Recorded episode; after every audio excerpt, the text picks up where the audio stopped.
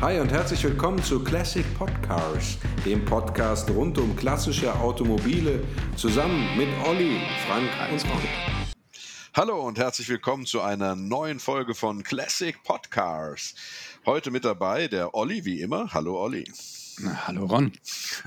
Aber heute ist nicht der Frank dabei, sondern für den Frank haben wir einen Gast äh, stattdessen, nämlich die bezaubernde Laura Kuckuck. Hi. Hallo Laura.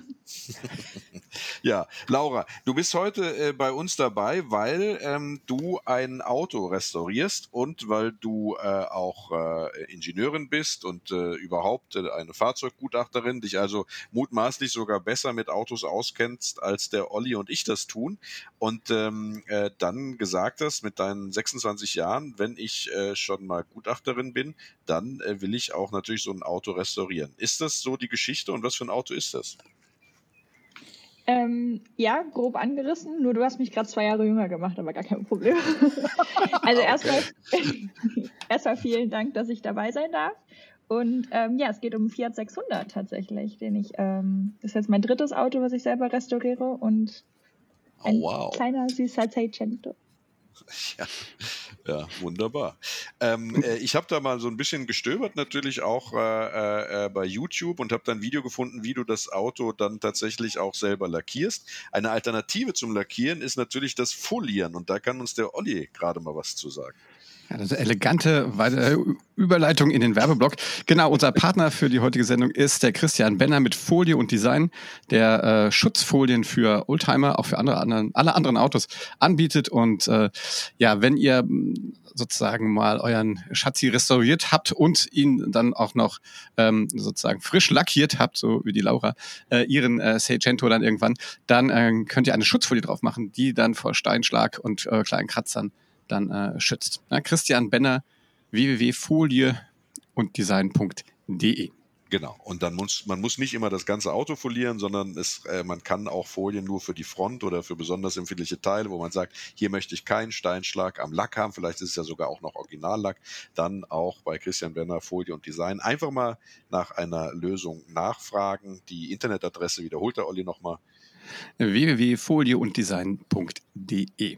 Genau. So, und jetzt kehren wir zurück zu Laura und äh, dem Fiat 600, der heute auch, äh, die Zuhörer dürften es erraten haben, äh, das Auto ist, über das wir sprechen wollen. Ähm, Laura, zunächst mal, bevor wir auf das Auto zu sprechen kommen, habe ich mich jetzt ja mal gefragt, äh, klar, mittlerweile ist es so, immer mehr Frauen ergreifen auch technische Berufe. Ähm, äh, was war bei dir der Ausschlag? War es, äh, weil das eine alte Familientradition ist? Dein Vater ist ja auch Gutachter und macht viel mit Autos und so, oder war das ein, ein anderer Grund, warum du dich dazu entschieden hast, einen technischen Beruf zu ergreifen?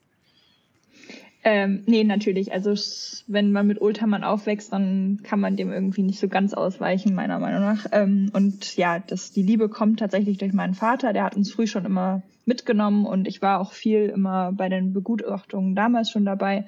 Und er hat immer Oldtimer im Alltag bewegt. Also wir hatten früher kein Neufahrzeug als Alltagsfahrzeug, ähm, wo er mit rumgefahren ist. Und ich meine, er fährt bis zu 80, 90.000 Kilometer im Jahr. Und ähm, Wow. es ist halt immer ein Oldtimer gefahren. Und man lernt halt, äh, die dadurch zu lieben und natürlich lernt man auch, sie zu hassen, wenn man mal wieder liegen bleibt. Aber ähm, was halt dann das Besondere ist, man lernt halt einfach mit denen umzugehen, im Sinne von, dass man halt einfach selber auch mal Hand anlegen muss, damit man, wenn man mal liegen bleibt, auch sofort weiter kann oder man im Zweifelsfall vielleicht das Auto so herrichtet, dass man nicht liegen bleibt. Genau. Aha.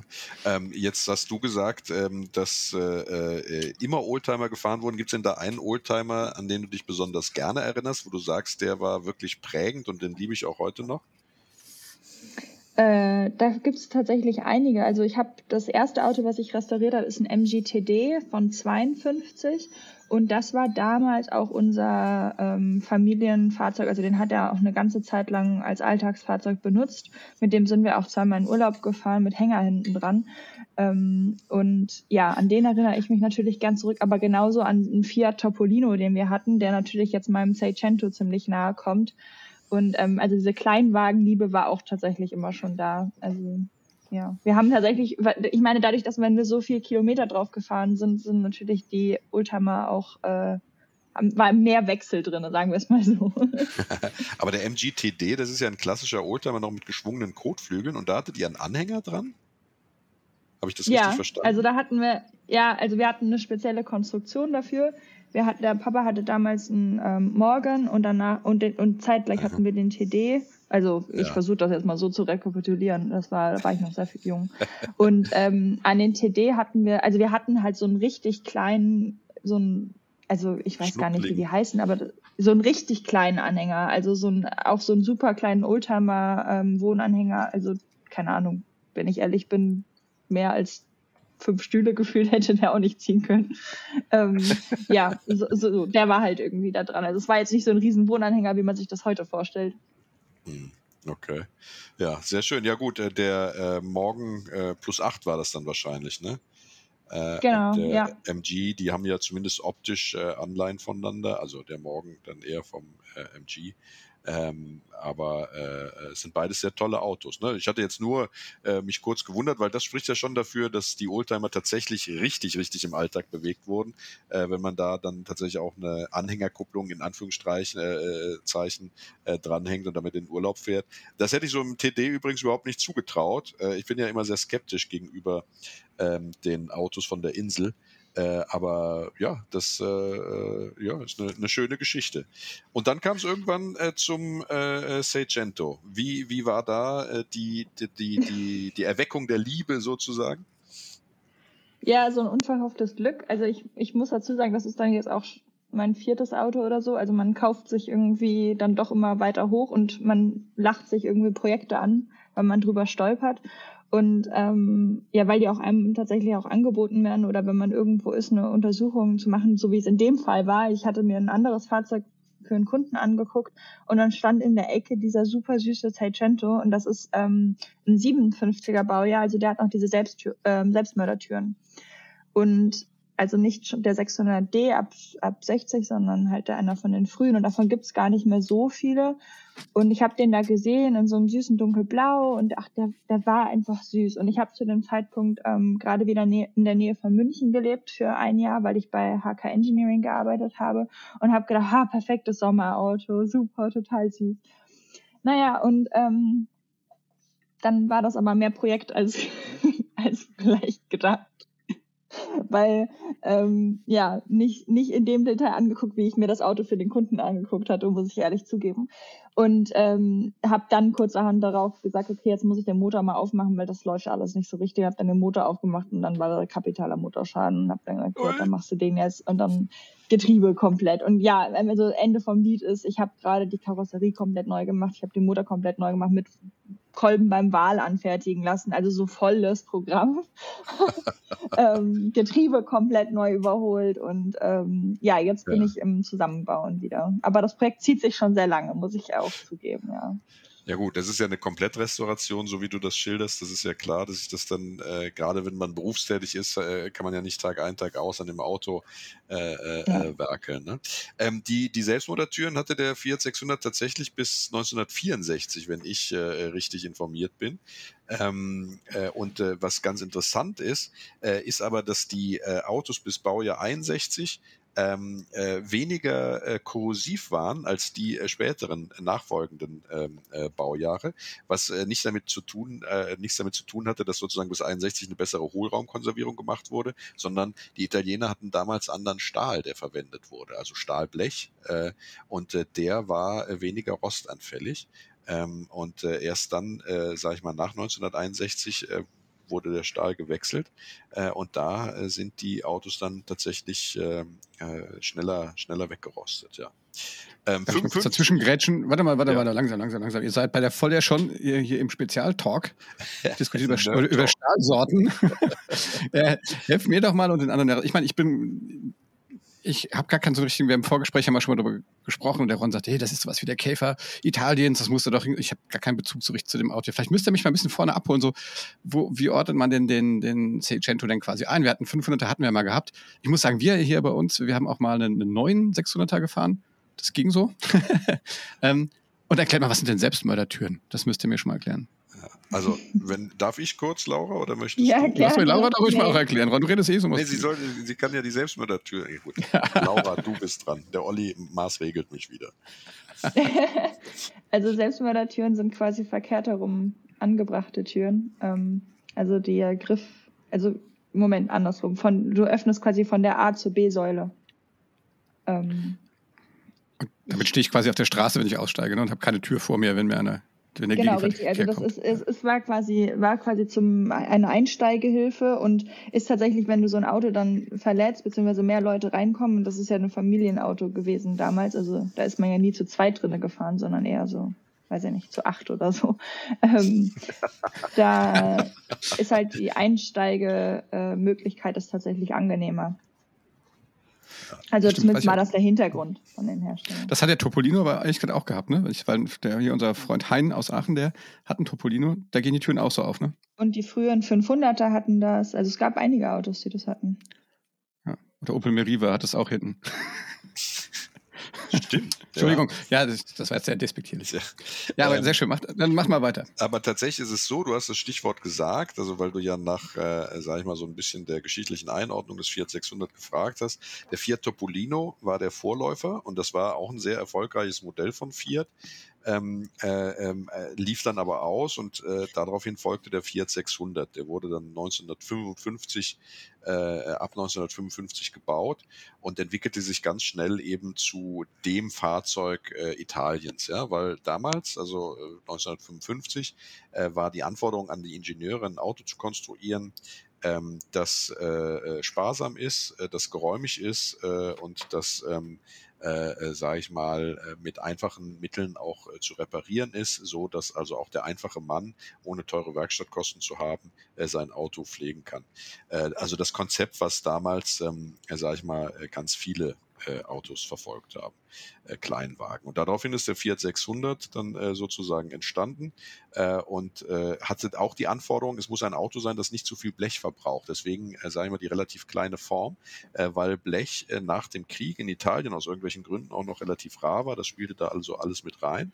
Und dann äh, war der Fiat 600 als Nachfolger des Fiat Topolinos da und wurde den Händlern äh, quasi aus den Händen gerissen, weil es genau das Auto der Zeit war, was benötigt wurde. Ja, es war äh, relativ geräumig innen, also vier Personen fanden drin Platz plus Gepäck.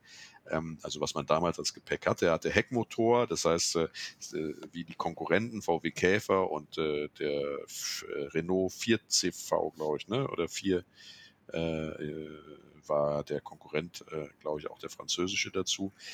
Und äh, ja, dann hat dieses Auto sozusagen Italien motorisiert. Und es gab neben dieser, dieser klassischen äh, kleinen Limousine, zweitürigen Limousine, äh, gab es auch noch verschiedene Sonderaufbauten. Also es gab zum Beispiel den Multipla. Da hat man ähm, darauf verzichtet, auf äh, den, den Kofferraum vorne. Also es ist ja ein Hecktriebler, der hat den Motor hinten sitzen, auf den Kofferraum vorne. Das heißt, man hatte vorne eine steile Front. Dafür passten dann aber sechs Leute da rein. Das war also sozusagen einer der ersten kleinen Busse überhaupt. Dieser Multipla äh, heute äh, sehr gesucht, ein Viertürer, ja. Äh, Und dann gab es auch noch von dem Fiat 600 dann auch eine Cabrio-Version, wobei es kein Vollcabrio war, sondern eher so wie bei der Ente eben ein, ein Rolldach äh, einfach hatte. Ähm, ja, weitere Sonderformen sind mir jetzt so nicht bekannt, aber ich könnte mir vorstellen, es gab noch welche. Weißt du da noch was, Laura? Ähm, nee, also der Multipler ist natürlich ist auch ein absolutes Sammlerstück heute, also den hätte ich jetzt Genau. auch noch angesprochen. Ähm, und dann gab es natürlich auch, äh, Seat hat ja auch noch einen 600 danach rausgebracht, der ja ziemlich gleich aussieht. Ähm, und Genau. die ganze Argentinien-Geschichte ist natürlich auch nicht unspannend, ne? Also die sind ja viel nach Argentinien dann gegangen. Ja, richtig. Also äh, es gab den, also der, der, der Fiat 600 wurde ja von verschiedenen ähm, äh, Herstellern dann sozusagen gebaut. Ja, also es gab äh, den, äh, den, den, den Seat 600, das hast du ja schon gesagt. Es gab auch noch den Zastava. Das war also ein Auto, Ah ja, was in genau. Jugoslawien gebaut wurde. Der war auch äh, baugleich. Und es gab auch in Deutschland äh, äh, äh, einen, einen NSU Fiat Jaxt, hieß der. Der wurde also bei NSU gefertigt, bei den Neckar Automobilwerken AG. Äh, und äh, äh, auch das war ein Fiat 500 und auch dort kann man heute noch, wenn, also so zumindest sagen das Clubseiten, Blechteile sozusagen beziehen. Ja? Ähm, äh, weiß nicht äh, wieso, aber NSU gibt es ja eigentlich so nicht mehr. Äh, aber offensichtlich äh, gibt es da noch eine kleine feine Fertigung. Weiß jemand von euch, äh, kleine Nerd-Talk-Frage, warum der, der deutsche äh, Fiat 600, also der NSU Fiat Jagst, NSU Fiat Jagst heißt? Nee. Olli? Nee, keine Ahnung. Okay, also wie gesagt, wurde der bei den Neckar Automobilwerken gemacht und der Jagst ist ein Nebenfluss des Neckar. Und äh, deswegen Ah. hat man sich dann sozusagen dazu entschieden, dies als, als Namensbestandteil mit einzuführen. Gibt echt Wissen, dass man auch getrost wieder ausspeichern darf. Ja, ja, gut, das ist so echtes Klugscheißerwissen, äh, was ich ja sehr gerne manchmal einfach anführe. Ne? Äh, genau, so. Ja, das ist es. Äh, Genau, der, äh, der äh, Zastava wurde übrigens relativ lange gebaut. Ne? Ich glaube sogar bis 1984. Ne? Kann das sein? Äh, allerdings Ja, also äh, ich meine auch Ja. Anfang der 80er Jahre, ja, das passt. genau. Äh, ja. Jetzt erzähl mal, als du das Auto äh, geholt hast und hast dann, äh, sag ich mal, dich damit näher beschäftigt, ähm, äh, hast du dann äh, sehr schnell festgestellt, dass du dir ein Megaprojekt an die Backe genagelt hast und das äh, dann äh, mit den Augen gerollt? Oder war das für dich okay, weil du einfach gerne bastelst? Ähm, nee, ich, ich also ich mache es tatsächlich sehr gerne, weil ähm, das eine ist, wenn man irgendwie als Theoretikerin hinkommt. Also ich habe Maschinenbau Fahrzeugtechnik studiert und irgendwie kommt man dann als Ingenieurin, Sachverständige in die Werkstätten rein und, und irgendwie wird man erstmal als Theoretikerin angesehen, aber man muss ja am Ende des Tages mit den Leuten praktisch reden und kommunizieren können. Man muss so ein Auto auch mal vor Ort, ähm, ja, wenn es um Motor geht, muss ich da auch mal durchaus äh, an den Verteiler ran oder, oder an die ah ja, den Vergaser. Ich muss wissen, was ein Vergaser ist und so Geschichten. Und ähm, deswegen mache ich das tatsächlich sehr gerne, dass ich schon ähm, praktisch orientiert bin und auch mal Hand anlege, um einfach da immer mit den Jungs auch vernünftig reden zu können. Und da muss es nicht immer das absolute High-End-Fahrzeug sein, sondern es kann halt auch so ein kleiner Fiat 600 sein. Ne? Aber wenn man den jetzt, also keine Ahnung, zum Beispiel habe ich gesagt, ich baue den komplett original auf. Aber dadurch, dass ich jetzt eh den Motor aufbauen musste und neue Zylinder anfertigen musste, habe ich gesagt, ja gut, dann kann man ja auch gucken, dass man so original wie es geht trotzdem irgendwie ein paar PS rauskitzelt. Und man beschäftigt sich aber einmal damit, ähm, wie man, ohne dass man jetzt eine neue Nockenwelle, also spitzere Nocken fährt oder so, wie, ohne dass man das jetzt macht oder, oder jetzt großartig die Form des, des Kolbens verändert, wie man trotzdem vielleicht hier und da noch was rausholen kann. Und das ist dann, dann, dann wird sowas natürlich total spannend. Und deswegen ist die Restaurierung, also nimmt auch ihre Zeit in Anspruch, aber einfach, ich nehme auch jedes Mal super viel nochmal mit. Und ähm, man hat halt immer Gesprächsthemen mit den Leuten. Klar, ja. Ja, das erinnert mich daran, dass äh, ja auch Carlo Abbott ähm, äh, sich den Fiat 600 seinerzeit vornahm und in verschiedenen Aufbau, Ausbaustufen dann angeboten hat, leistungsgesteigert. Ähm, wenn ich fragen darf, was hast du gemacht? Äh, Erstmal das zweite Übermaß und dann die Verdichtung erhöht oder?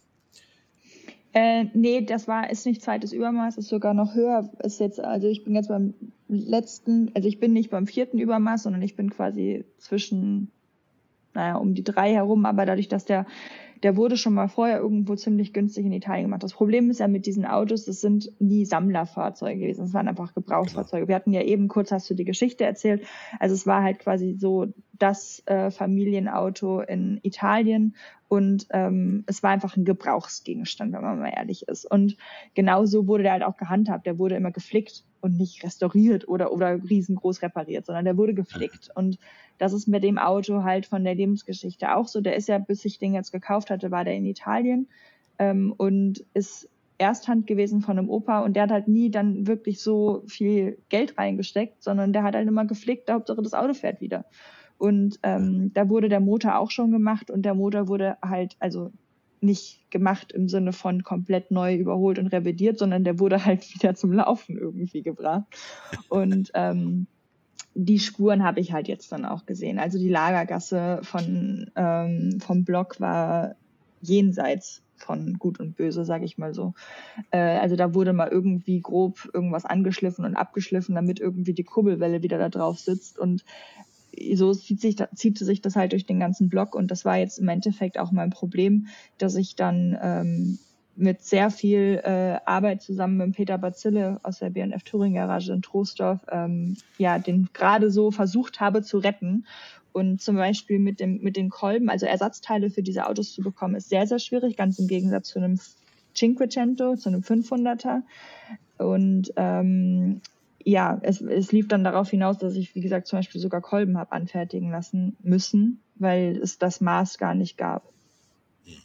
Okay. Ja, es klingt spannend. Das heißt, du hast den, den, den Block hast du auch erhalten, hast dein Material wahrscheinlich aufgetragen und dann neu ausgefräst. Ähm, nee, es ging noch. Nee, nee, ah, es ging noch. Also ich musste nicht Material auftragen. Ich hatte noch genug quasi Wandstärke, ähm, dass es ging, dass ich ihn auch abziehen konnte. Aber ähm, also jetzt ist er quasi, jetzt würde es schwierig werden, ihn nochmal machen zu müssen. Okay. Ja, der, der Peter Bazille ist ja vor allem äh, den, den Lancia-Fans, glaube ich, bekannt. Ne? Ist doch ein bekannter Lancia-Restaurator, ja, wenn ich, genau. wenn ich äh, das äh, richtig im Hinterkopf habe. Ähm, äh, ja, also äh, ein Name, den man auch kennt in der Szene. Ähm, äh, und der hat sich, obwohl er ja eher, sage ich mal, so auf die sportlichen Gefährte steht, dann doch auch ein, ein Stück weit dem, dem kleinen Fiat 600 angenommen. Ja, das finde ich natürlich spannend. Ähm, ja. Ja, also wie gesagt, ich durfte halt quasi bei ihm in der Werkstatt meinen Motor jetzt machen. Ähm, das habe ich damals bei dem bei dem 6, äh, bei dem TD auch gemacht. Da habe ich ja den Motor auch gemacht und ähm, habe ihn halt gefragt, ob ich es bei ihm machen kann, weil letztendlich also so einen Motor machen kannst du ja nicht bei deiner eigenen Garage. So mal eben die Geräte organisieren, ne? Und die und er hat halt einfach wirklich auch alles. Also es gibt ja auch viele Motorenbauer, die dann aber letztendlich doch einiges nochmal wieder also eine Kurbelwelle, eine Nockenwelle schleifen werden die wenigsten können, weil die ja. Maschinen einfach schlichtweg nicht haben. Und Peter hat halt einfach alles da. Und dementsprechend ähm, hatte ich ihn halt gebeten, ob ich das bei ihm machen kann. Und dann hat er mir natürlich bei der einen oder anderen Sache auch geholfen im Maschinengang dann, weil ähm, ja, so eine Kurbelwelle bearbeiten machst du halt nicht mal so eben aus dem Stegreif, sondern da musst du ja. schon richtig Ahnung haben. Ja, ja äh, der Motor ist ja ein, ein, ein, ein wassergekühlter Vierzylinder-Reihenmotor. Ähm, äh, ich glaube, in, in der ersten Ausbaustufe 21 PS, wenn ich das richtig in Erinnerung habe. Mhm. Ähm, ja. Und äh, äh, später dann, der hatte bis zu 31 PS, aber ich glaube, das bezieht sich dann auf die Zastava, die späteren, die ja dann in, in äh, 850er äh, Motor tatsächlich, glaube ich auch irgendwo, oder Seat, äh, 800er Motor beim Seat auch drin ist, ja, später, also mit 770 Kubik und auch bei dem Original Fiat ähm, äh, 600er äh, ist man ja auch dann irgendwann auf einen 770 Kubik Motor gewechselt, ne, äh, im Laufe der Evolution, äh, aber ähm, er hieß immer weiter äh, Fiat 600 und darf nicht verwechselt werden mit dem Fiat 850, den es ja auch noch gab. Ne? Du hast aber noch die 600, was sind es, 633 Kubik oder was du hast? Genau, ich habe den kleinen, also der ist natürlich jetzt größer geworden, aber ähm, also es sind jetzt äh, logischerweise mehr Kubik, aber ähm, ja, der ist, ist der kleine, ist, ist der ganz frühe. Ich, ich, wenn ich mich jetzt, ohne dich jetzt korrigieren zu wollen, aber ich glaube, die späteren hießen dann auch D und also die hatten ja dann andere Buchstaben hinten dran. Ja, ich klar. Glaub, ich glaube, die mit dem höheren, die haben sich natürlich dann dahingehend geändert. Ah. Und ich habe halt, wie gesagt, noch den, den originalen 600er und ähm, den kleinsten Motor. Ich hatte auch tatsächlich überlegt, den Abarth-Motor reinzubauen. Wow. Ähm, weil mh, ja, Freunde von mir noch einen rumfliegen hatten und ich hätte dann beim Check, ja, also noch hatten, also okay. man hat ja mit Sammlerfreunden zu tun, ja, logischerweise, wenn man in der Szene unterwegs ist. Und die hatten noch einen und ich habe gesagt, gut, jetzt wenn ich eh einen, wenn ich eh einen Motor aufbauen muss, dann kann ich auch den aufbauen, den anderen, ja. den hätte man nämlich auch komplett machen müssen und okay. habe mich dann aber ganz bewusst nachher dagegen entschieden, weil ich gesagt habe, okay, das ist ja alles schon und gut, aber dann habe ich nachher ein Auto mit viel PS und aber ein verbasteltes Auto. Ich ja. möchte den wirklich original aufbauen, weil die sind ja bis 57, also die haben ja an der Mille damals teilgenommen und 57 war das letzte Mille-Jahr und ähm, theoretisch wäre meiner Mille eligible. Mal schauen. aber das, das du willst die, die Mille Miglia, die Mille, die Mille Miglia willst du fahren mit deinem 600er? Ja, wie geil wäre das denn bitte? Es ja, fahren ja auch Leute gewinnen. mit einer BMW gewinnen. Natürlich. Ja, natürlich gewinnen. naja, auf jeden Fall die Herzen der Italiener, sagen wir das mal so. Ron und ich würden uns dann für dein Team melden. Du musst da so graue Overalls, stelle ich mir da vor. Und wir. Ja, ich brauche auf jeden Fall Leute, die mir helfen bei den Bergen. Bei der Berg, ja, das, ja, das können wir ich, auch. Ich glaube eher hinten anschieben. Ja, wir machen die Grip Boys, genau. Ja, finde ich super. Ähm, Aber äh, äh, bleiben wir mal bei, bei, den, bei den Schwachstellen, also die du ja mit Sicherheit zu Genüge dann auch erfahren hast, also von der Karosserieseite her, das mit dem Blech, äh, bin ich ja schon für gerügt worden äh, als Nerd-Talker. Ähm, aber tatsächlich ist äh, ja der, der, äh, der, der ganz große, die ganz große Schwierigkeit bei dem Fiat 600, wenn man den restaurieren muss, und die sind ja in aller Regel rostig, äh, dass er eine komplett verschweißte, selbsttragende Karosserie hat. Das heißt, du kannst nicht gerade mal einen Kotflügel oder sowas losschrauben, sondern du musst immer mit der Flex dran, äh, wenn du irgendwas tauschen willst. Ähm, ja. äh, und äh, da würde mich mal interessieren, ähm, wie viel du da flexen musstest. Also die, die, die, die schlimmen Stellen sind ja, ich meine, wie bei allen Autos, die Radläufe, die äh, vorderen Kanten zum Frontblech äh, äh, und, und äh, alles um, um, den Bereich A-Säule, ähm, sowie äh, äh, die Schottwände, ne? wenn ich das richtig ähm, in Erinnerung habe, sind das sozusagen, also der vordere Teil ist eigentlich der kritischere Teil bei dem Auto. Würdest du dem zustimmen oder was würdest du sagen, ähm, wo da die, die Hauptrostnester saßen? Ja, also wenn ich ehrlich bin, die inneren Kotflügel und ähm, also hinten auch vor allen Dingen, weil der hat natürlich von unten auch absolut keinen Schutz gehabt, die Fahrzeuge, ja. außer da, die wurden irgendwann mal zugekleistert. Ähm, und dementsprechend ist, sind die, also hinten, wenn man quasi die Rücksitzbank rausnimmt und unten dann die Kotflügel anguckt, dann sind die auch meistens durch. Äh, das war bei mir auch so.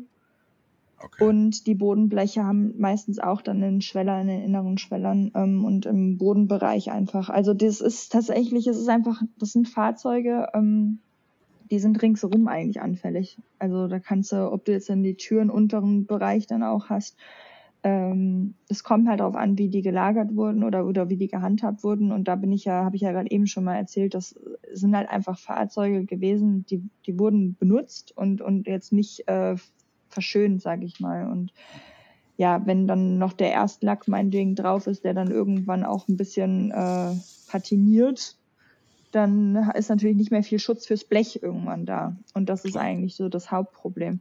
Ja, und bei meinem, da war leider auch, aber ja, da war es leider auch eher. Also ich meine, das war auch absehbar, als ich den gekauft habe, dass man da schon irgendwann, das war halt nie gedacht, ich hatte den nie gekauft, um den dann komplett zu machen, weil ich eigentlich ein Fan davon bin, wenn ein Auto auch ein bisschen Historie ähm, erzählt. Ja. Meiner wird jetzt danach nicht mehr so viel erzählen.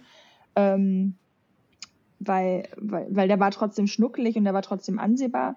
Aber wie gesagt, dann hieß es, dann musste ich jetzt eh die Technik machen. Dann hatte ich die Technik schon komplett auseinander. Und dann habe ich gesagt, gut, du wärst jetzt echt blöd, wenn du jetzt quasi dann irgendwann, also die Karosserie auf absehbare Zeit musste ich irgendwann machen, hätte ich irgendwann machen müssen.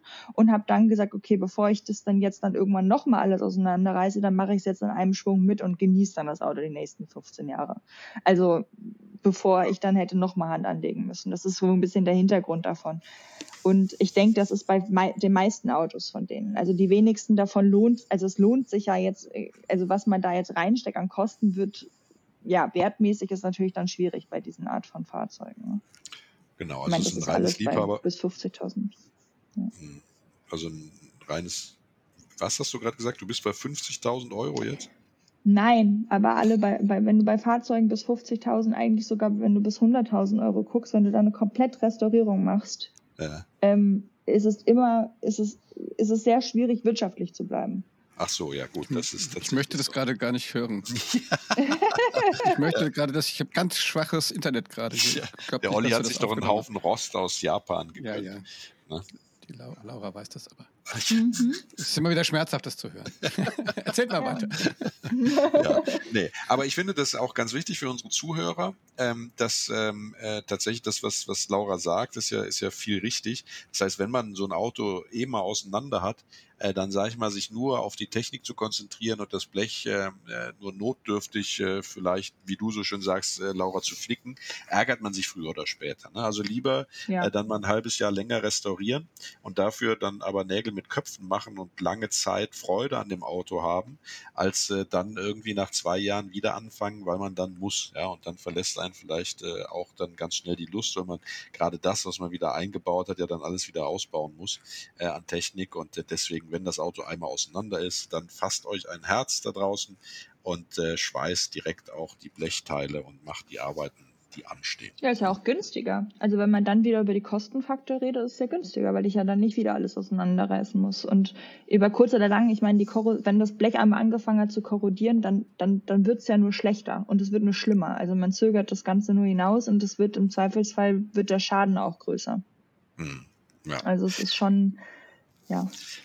Jetzt hast du ja gesagt, dass bei dir der Motor kaputt war. Also tatsächlich äh, ist es ja so, dass ähm, die Motoren eigentlich äh, als problemlos und zuverlässig äh, ähm, äh, gelten. Sie haben halt nur ein, ein, ein, ein thermisches Problem bei Volllast, ja, äh, weil dann äh, in, im Kurbelgehäuse sozusagen sich Öldämpfe bilden und die dann durch die Kurbelgehäuseentlüftung, also verbessere mich, wenn, wenn, ich, wenn ich Blödsinn rede, die nach unten führt, dann sozusagen dieses Öl verlieren ähm, äh, diese, diesen Öldampf und dadurch über kurz oder lang es dann dazu kommen kann, äh, dass man dann eben bei Volllast oder gerade wenn man Langstrecke fährt, zu wenig Öl drin hat und dann eben es zu, zu thermischen Schäden kommen kann.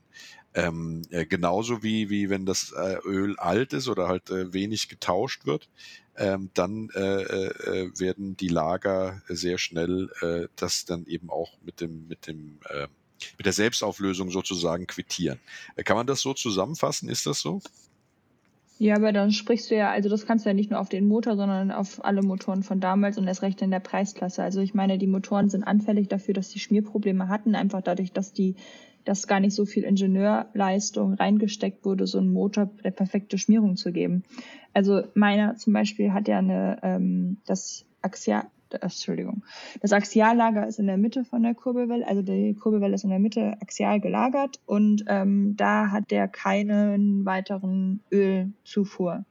Was ah, super schwierig ist, weil eigentlich genau, also erstmal, dass man die in der Mitte lagert, eigentlich sollte idealerweise am Ende, weil dann natürlich die größte, also der Druck von der Kupplung, die ja aufgetragen wird, und ich meine, das geht um mehrere Tonnen, ist besser, wenn es am Ende auf, ähm, auf die Kurbelwelle kommt, damit die Kurbelwelle sich quasi nicht biegt. Sonst, sonst hat, hat man immer eine, eine Verbiegung in der Kurbel, also heftig jetzt ausgesprochen. Ne?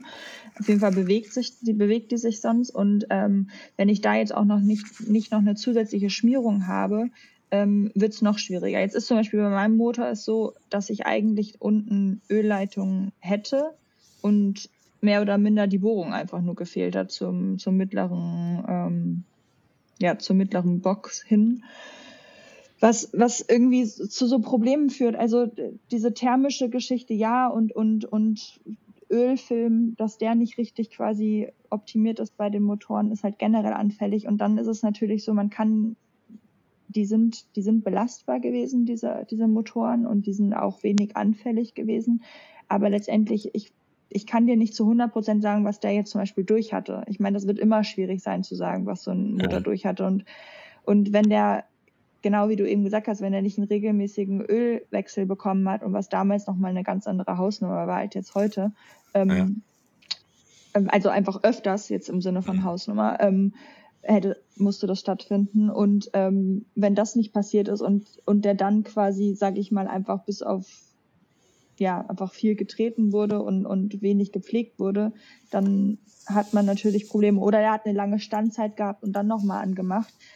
Ähm, ja, dann wird es einfach schwierig. Und bei mir ist es zum Beispiel so eine Geschichte, ich habe einen extrem krassen Fresser. An, an zwei Kolben hatte ich einen ganz starken Fresser. Ich hatte ziemlich, ziemlich heftig abgenutzte ähm, Lagerschalen. Mhm. Also da ist ganz klar ähm, mehr Dreck drin gewesen als alles andere, als hätte gut sein dürfen. Also da ist sicherlich kein, lange kein Ölwechsel passiert. Und ähm, ich hatte auch, wie gesagt, diesen, diesen Kolbenfresser. Jetzt ist da, jetzt ist das oft so, dass wenn der lange gestanden hat, Feuchtigkeit irgendwie drin, ein bisschen ankorrodiert und dann wird er benutzt, dann, dann löst er sich und dann zieht er dir einmal einen Fresser und, aber der hat, der hat, also der lief noch. Ich habe, als ich ihn auseinander gemacht habe, der lief, der lief halt nur super beschissen. Also der war noch nicht so, dass er jetzt komplett festgefahren war, was auch gut ist, weil er sonst wahrscheinlich noch mehr Schaden angerichtet hätte. Also es war quasi kurz vor wahrscheinlich Blockschaden dann, ähm, ja, genau. Jetzt hast du eben gesagt, es ist gar nicht so einfach, Teile dafür zu finden. Nach meiner Kenntnis ist es ja tatsächlich aber so, dass doch eigentlich äh, die, die, die Fiat-Werke äh, in Heilbronn nach wie vor Ersatzteile liefern für diesen Fiat 600. Hattest du Probleme, tatsächlich Reparaturbleche und, und Technikteile zu bekommen für das Auto? Weil es ja, Ja, eigentlich eine Technik viel mehr.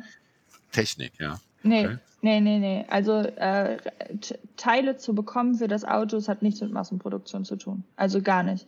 Es gibt, ähm, es gibt mehrere Anbieter im Netz, die äh, sich darauf spezialisiert haben, äh, die, die anbieten. Und es gibt verschiedene Bleche. Es gibt aber auch sicherlich nicht alles an Karosserieblechen. Und gerade dann, ähm, wenn es speziell geht um ja, Lagerschalen, ganz schwierig. Ich meine, wir reden über Dreistoff-Lagerschalen, möchte ich logischerweise, wenn haben. Also bitte irgendwie Wanderwell oder sonstiges. Äh, und da wird es dann natürlich schwierig, das Maß zu bekommen, was ich dann in dem Fall gebraucht habe. Ähm, dann war es schwierig. Kolben gab es gar nicht. Also ich habe ich hab nachher welche gefunden in Italien von irgendeinem Opa, aber auch in der Qualität, die jenseits von Gut und Böse waren. Und es bringt nichts, dass ich den kompletten Motor mache und den jetzt quasi so mache, dass er mir bitte einmal fährt und dann baue ich da billige Kolben ein. Ja. Also ähm, dann, dann hat man halt auch nichts davon. Das ist genau wie mit den Lagerschalen. Dann baue ich da Einstofflagerschalen ein, weil ich jetzt die Größe gefunden habe. Aber dann geht er dir über kurz oder lang wieder hoch. Und ich habe ja eben erwähnt, der ist am, halt jetzt am Ende der Block. Also ich kann da nicht mehr viel nochmal wieder machen und wieder machen. Und davon abgesehen, dass ich auch keine Lust dazu habe. Naja, Ähm, du weißt ja, du weißt halt- ja noch, wo ein Abarth-Motor liegt. Ja, genau.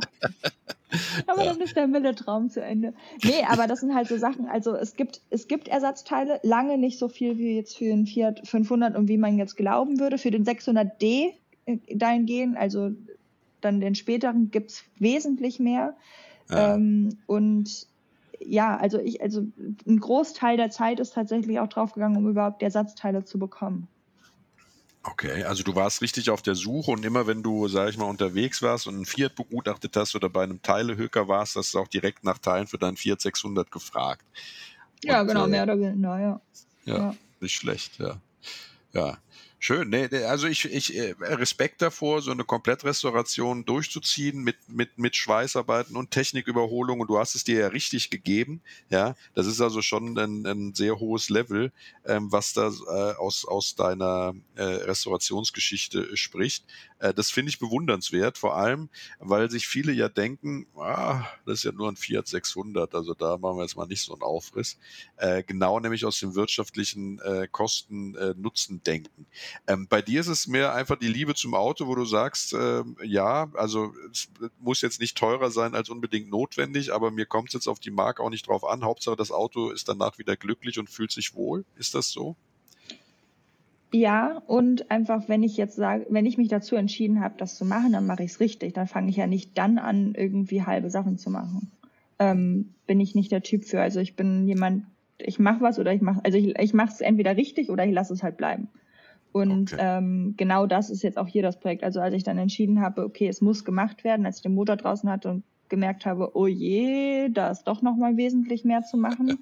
ähm, weil die Karosserie, muss ich ganz ehrlich sagen, wenn die Technik okay gewesen wäre, hätte ich den halt einfach gefahren. Also ich wäre den Ja. weitergefahren. Aber dadurch, dass ich jetzt bei der Technik angehen musste, habe ich dann halt entschieden, okay, dann mache ich jetzt, dann mache ich es einmal richtig. Okay. Und ähm, ich hätte natürlich auch in dem Moment sagen können, ich vertick, vertick es als Projekt oder so. Ne? Also Klar. Äh, Gab es denn so einen Augenblick, äh, wo du davor standst und gesagt hast, okay, jetzt ist es soweit, jetzt setze ich eine, äh, bei bekannten Ebay-Foren irgendwo rein äh, und verkaufe das Ding einfach, weil ich habe jetzt keinen Bock mehr. Äh, Gab es so einen Moment? Also es gab einen Moment, wo ich, wo ich danach ein halbes Jahr lang irgendwie nicht mehr so viel Motivation hatte, weiterzumachen. Also jetzt gar nicht wegen einer expliziten Sache, sondern einfach, weil sich das ja so eine never-ending Story halt war und irgendwie einfach auch, und sicherlich ist das eine finanzielle Geschichte, man steckt die ganze Zeit Geld in ein Auto rein, was man nicht wert.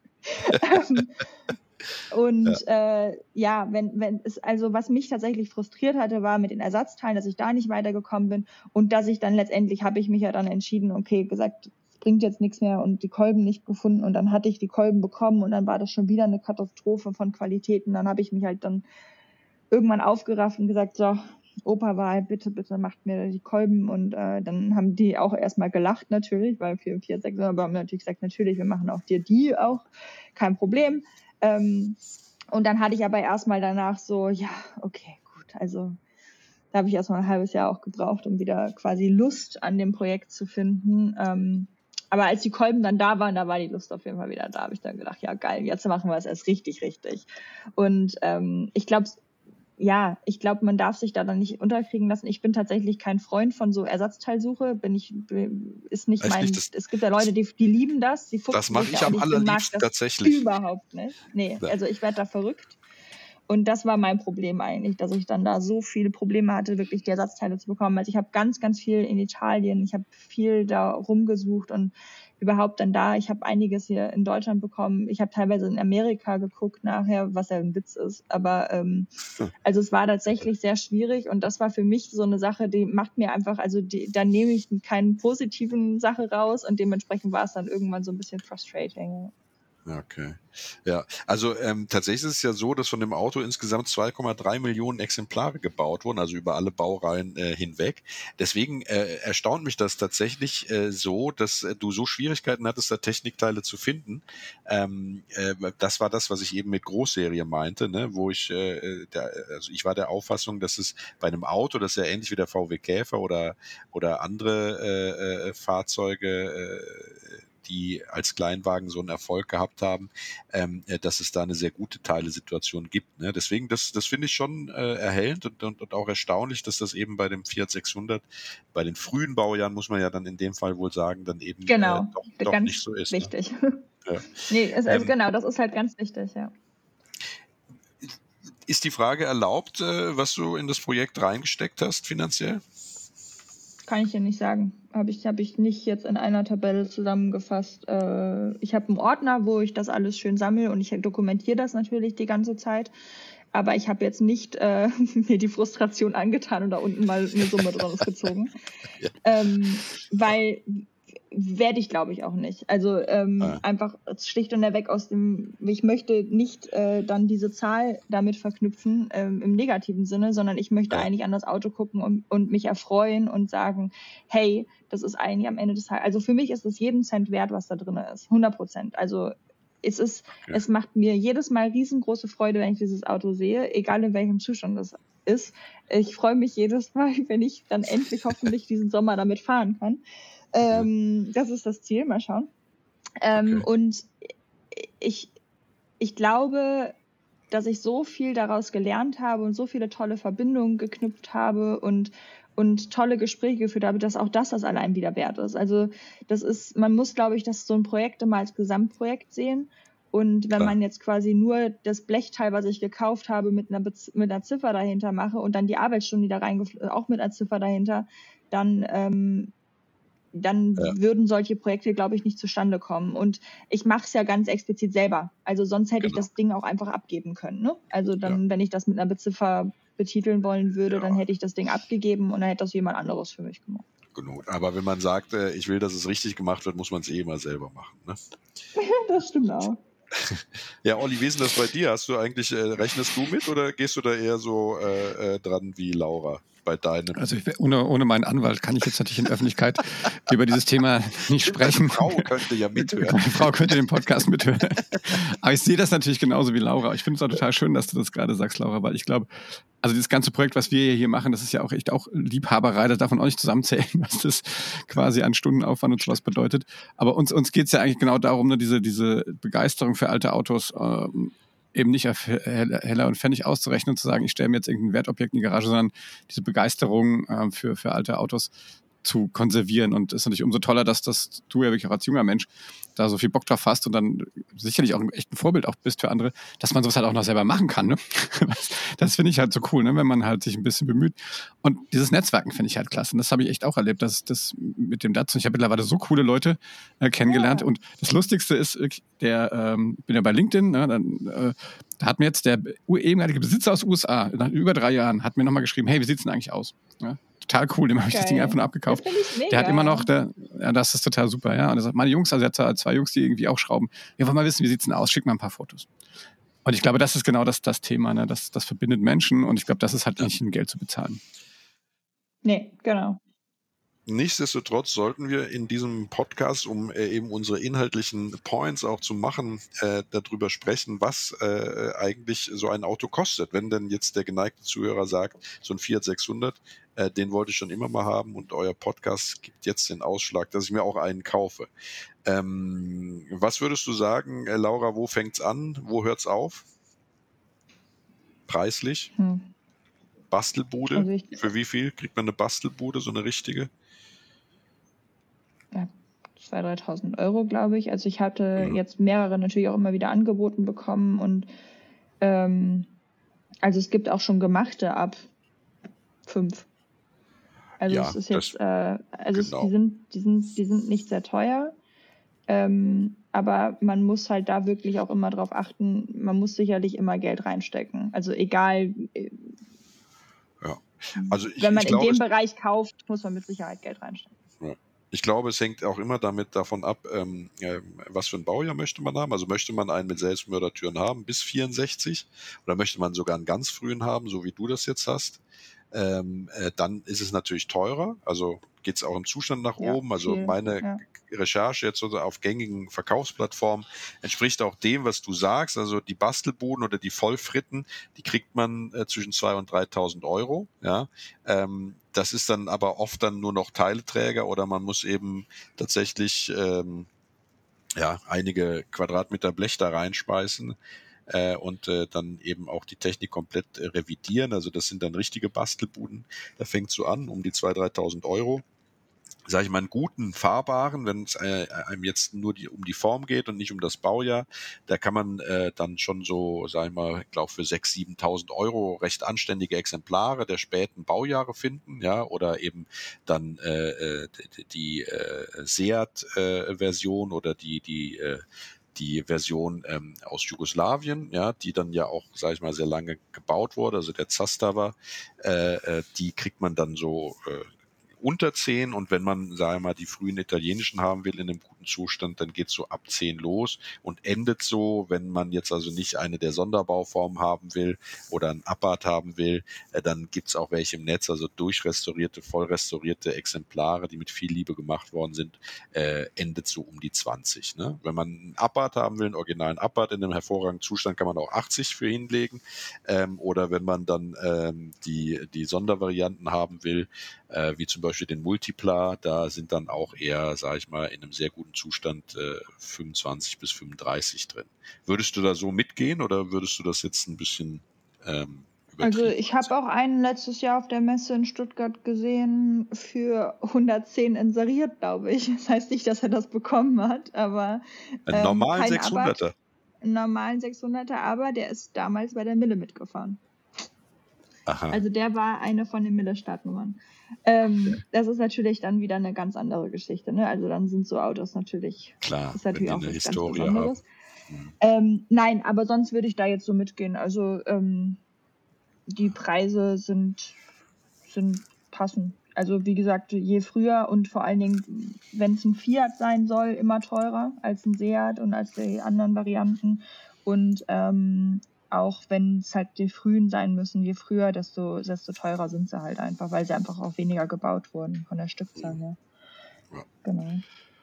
Ja, sehr Aber schön. Aber so dieses vorhin war noch kurz an äh, vom Olli, dieses Thema historisch, ähm, das so ein bisschen auch beizubehalten und dem historischen Gut äh, zu tun. Also ähm, das ist auch so ein bisschen der Hintergrund. Ich meine, es gibt halt nicht viele Leute, die würden in das, würden ein Auto so auf die Art und Weise aufbauen, aber im Umkehrschluss ist es ja eigentlich umso schöner, wenn es ein paar Leute gibt, die es tun, weil nur so können wir auch die Freude daran beibehalten, ne? an solchen Art von genau. Fahrzeugen. Und die Faszination, ne? Das also äh, ja. dieser, dieser ja, Technik, ja, teilweise der Ingenieurskunst, die auch hinter Autos steckt und sowas. Äh, das äh, erfährt jetzt langsam so schleichende Ablösung ähm, durch die Elektrotechnik, äh, Elektromobilität, die ja da Einzug nimmt, wofür du übrigens ja auch Gutachterin bist, ne, habe ich gesehen. Das heißt, du mhm. bist auch Gutachterin im, im äh, äh, Kfz-Bereich äh, bei, mit Elektroantrieb und Hochvoltfahrzeuge. Ähm, das heißt, ihr seid da, macht viel die Geschichte Geschichte des Automobils, aber ihr vergesst dabei auch nicht in eurem Ingenieurbüro auch in die Moderne mit rüber zu schwenken. Nee, das ist das super wichtig. Ja, ja, ja, voll. Also das ja. ist das ist das A und O, dass wir genauso im, im ja in dem Zeitalter, sage ich mal, zurückschwenken, aber auch nach vorne in die Zukunft blicken und ähm, uns natürlich mit modernen Technologien genauso auseinandersetzen wie mit den historischen. Äh, das ist das A und O, dass man hier irgendwie breit aufgestellt ist und es macht auch Spaß. Also ich nur weil ich jetzt äh, Oldtimer liebe und auch Vorkriegsfahrzeuge total spannend finde, heißt es ja nicht, dass ich nicht auch ein E-Antriebsfahrzeug von der von der Technologie total spannend finde. Unabhängig jetzt mal von der Emotionalität. Genau. Was, was, hältst du von so Umbauten? Ich weiß, der Frank, Frank und oh ich Gott, waren ja auf der IAA. Ich krieg, ich krieg jetzt wieder, nee, bitte. Ja, ich weiß ganz kurz, das hatte mal die Ohren zu. Wo ist mein Nitro Aber jetzt reden nur wir beide mal ganz kurz. Ja. Ah, ich kann das ja, Da waren wir jetzt in einem Elektrokäfer auf dem Dach von der IAA in Frankfurt rumgedonnert. Nee, es hat aber Spaß gemacht. Was, was hältst du davon? Ja, die haben ja doch in den E-Type haben sie doch auch einen E-Motor reingehauen. Oder es gibt auch diese E-Minis und so. Also es gibt ja, also ja. vom Werk, ne? Also Jaguar selber hat das gemacht. Also, ähm, also. ja, also äh, diese Retro-Mods oder wie man die nennen möchte. Ähm, ja, also wenn ich ehrlich bin, muss jeder selber wissen, es ist eine sehr subjektive Welt. Ähm, ich selber, ja, also ich, ich finde ja, jetzt muss ich, ich finde E-Fahrzeuge wirklich spannend, wenn man sich auf den E-Antrieb auch anlässt, also ein, einlässt, so.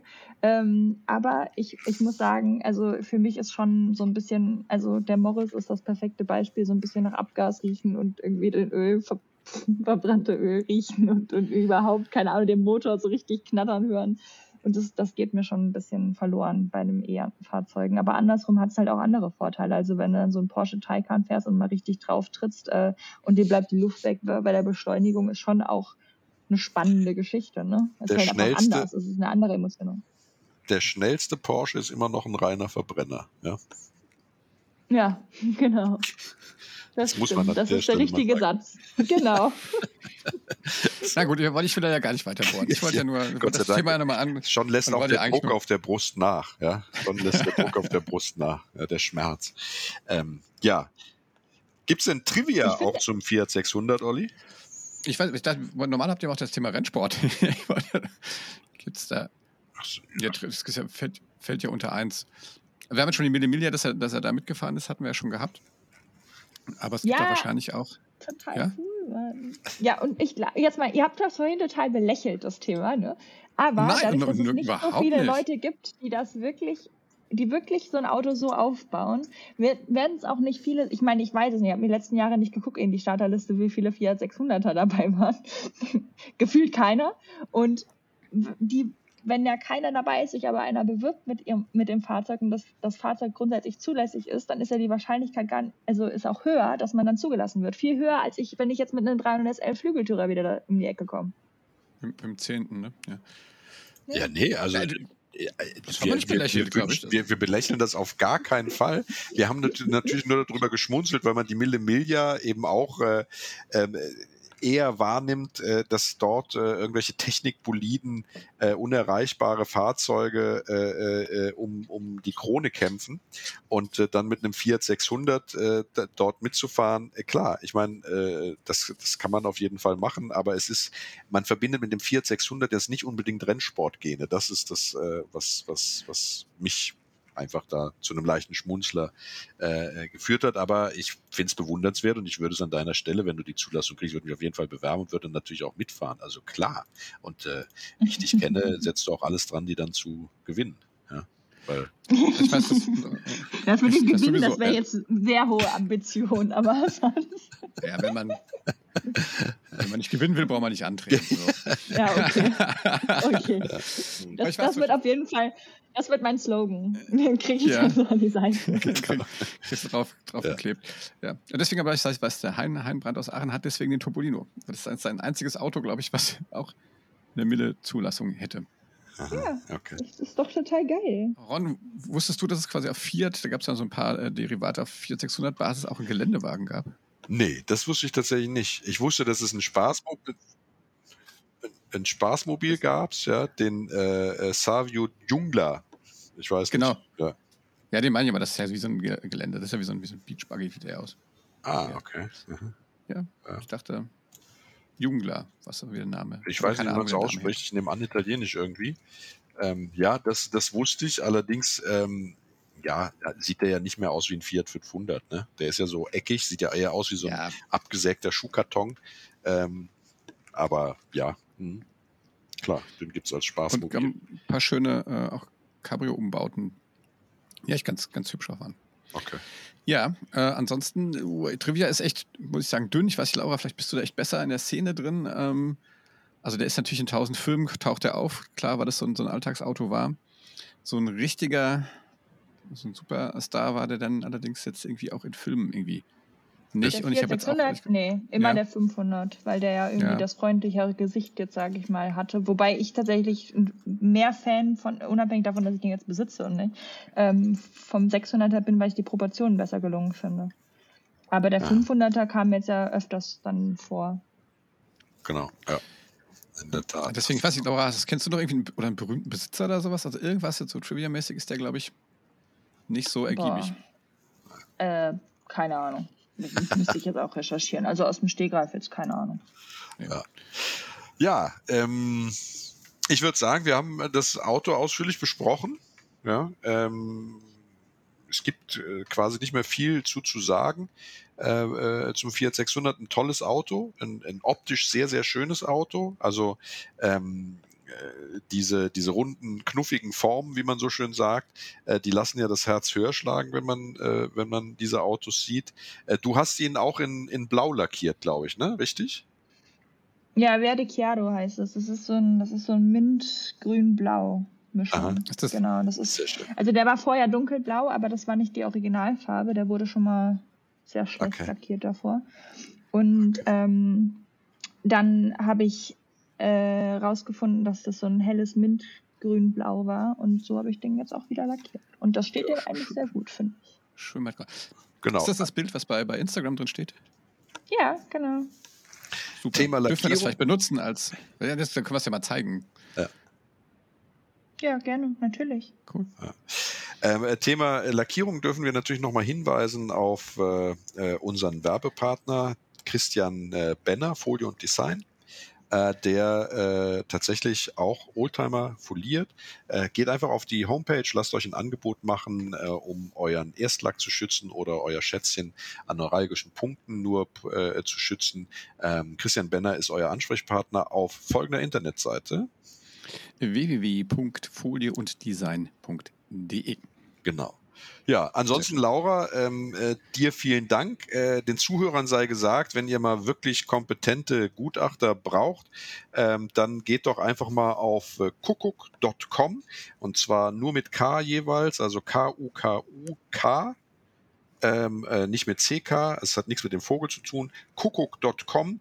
Ähm, dort äh, äh, findet ihr die Internetseite vom Ingenieurbüro Kuckuck, das äh, von deinem Vater gegründet wurde und wo du auch, Laura, mitarbeitest, aber auch viele andere sehr gute Ingenieure, die eben Wertgutachten oder alles, was rund um äh, äh, Oldtimer-Fachwissen anfällt, äh, mit Sicherheit die richtigen Ansprechpartner sind.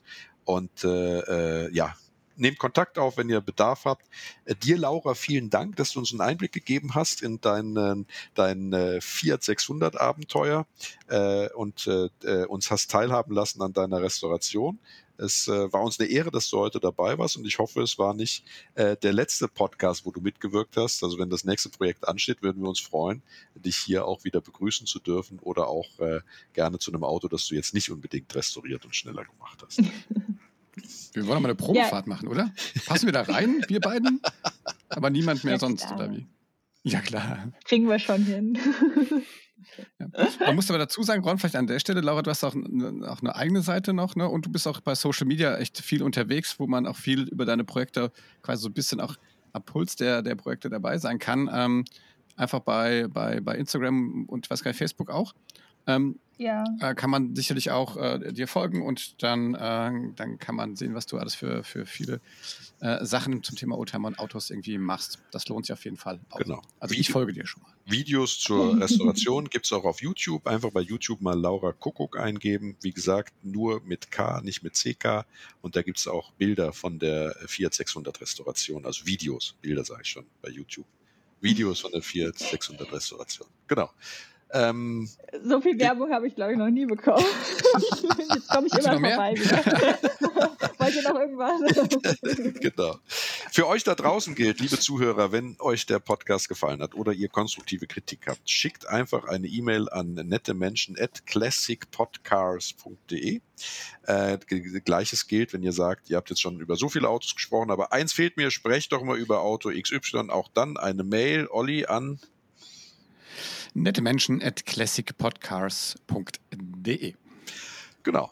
Und äh, in diesem Sinne, vielen Dank fürs Zuhören. Bis zum nächsten Mal. Äh, ja, vielen Dank dir, Laura, und äh, ihr da draußen. Macht's gut. Tschüss. Bye bye. Auf Wiederhören. Ich danke für die Einladung. Tschüss. Ja, dann sage ich auch noch Tschüss. Und wenn es euch gefallen hat, gebt uns einen Daumen hoch und liked uns und äh, ja, teilt, ähm, teilt ähm, den Link und hört mal rein, es gibt auch noch Folgen, zum Beispiel über den Fiat 500 und weil wir eben auch von Lancia hatten, auch über den Lancia, ähm, Lancia äh, Delta. Die findet ihr einfach in unserem Stream. Guckt einfach nach und äh, könnt ihr noch ein paar weitere Podcast-Folgen hören. In diesem Sinne, macht's gut, bleibt gesund. Bis dann. Tschüss.